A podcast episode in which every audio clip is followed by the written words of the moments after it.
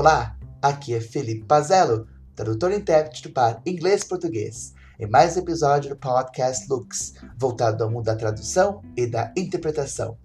É sempre um prazer imenso ter vocês conosco. Vamos agora a mais uma parte da entrevista com a tradutora e intérprete Patrícia Cavallo. Patrícia, você poderia comentar um pouquinho sobre alguma característica do italiano interessante na interpretação comparado ao português?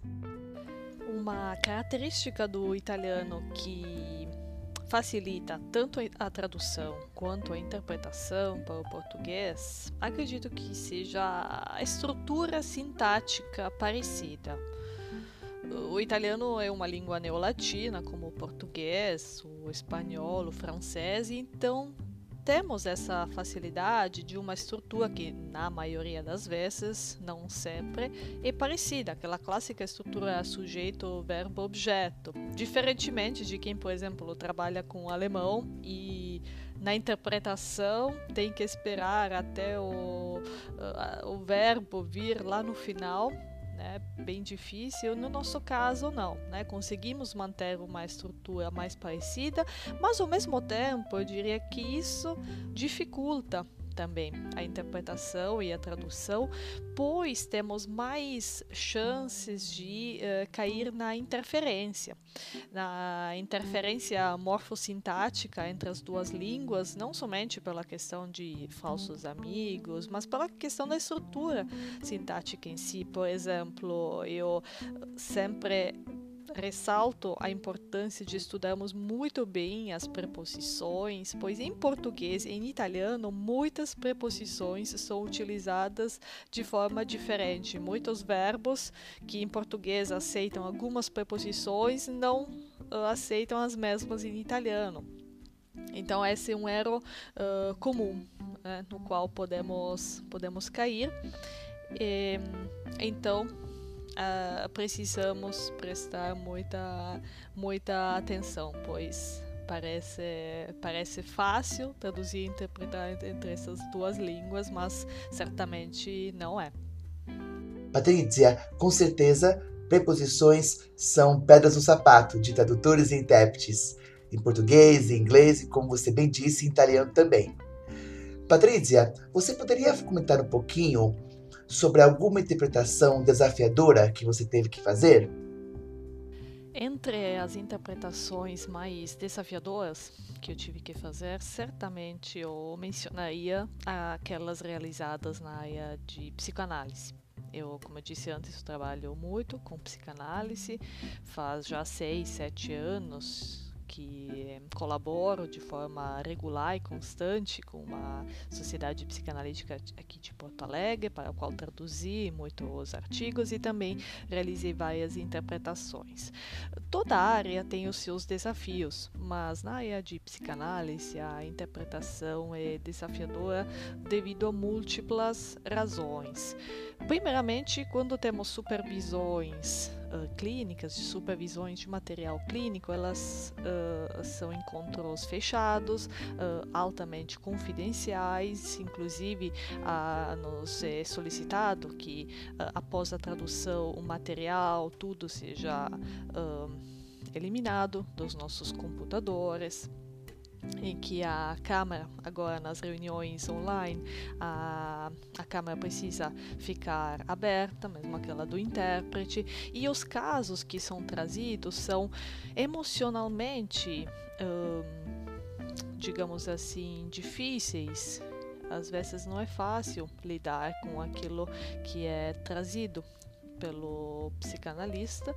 Então, além, além de toda a questão do sigilo, da confidencialidade e do, do caso em si, que é preciso ser né, discutido, tem também uh, na área de psicanálise a questão de uma grande variação terminológica não somente uh, entre uh, regiões, uh, entre correntes diferentes da psicanálise, como a corrente freudiana, lacaniana, mas já na mesma cidade, entre as, as associações ou as sociedades, os termos mudam. Né? Pensando simplesmente, num exemplo bem simples, alguns preferem uh, super-eu, eu, ao invés de superego e ego simples assim.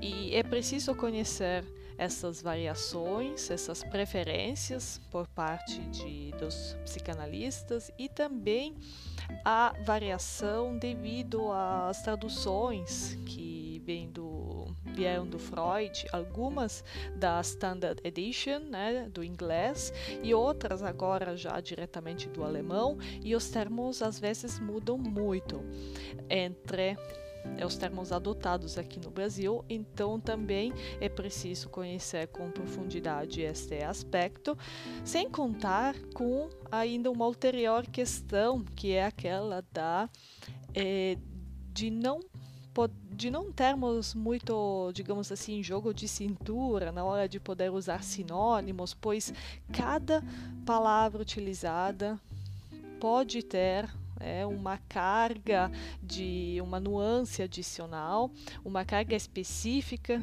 de significado. Então, por exemplo, né, palavras como pensar, imaginar, interpretar, elaborar dependendo dos casos, na maioria das vezes não podem ser utilizadas como sinônimos.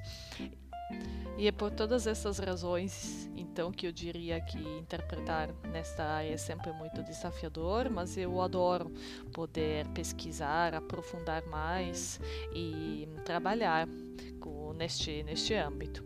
E no que diz respeito a uma tradução que tenha me marcado, também citaria uma tradução nesta área de psicanálise, que foi a tradução de um livro uh, publicado pela Dublinense, escrito por um psicanalista italiano Giuseppe Civitarese. O título em português foi Perder a Cabeça, Abjeção, Conflito Estético e Crítica Psicanalítica.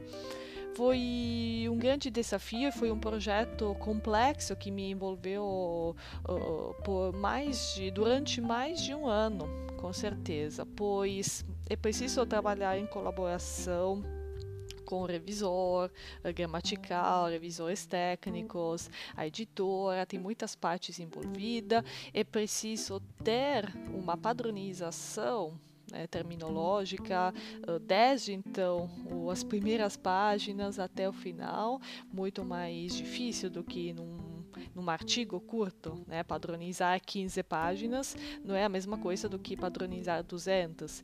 E além disso, tem toda a questão de que o livro traz reflexões no âmbito das uh, artes visuais, literatura, cinema. Então tinha muitas uh, citações, inclusive literárias, referências bibliográficas, notas de rodapé.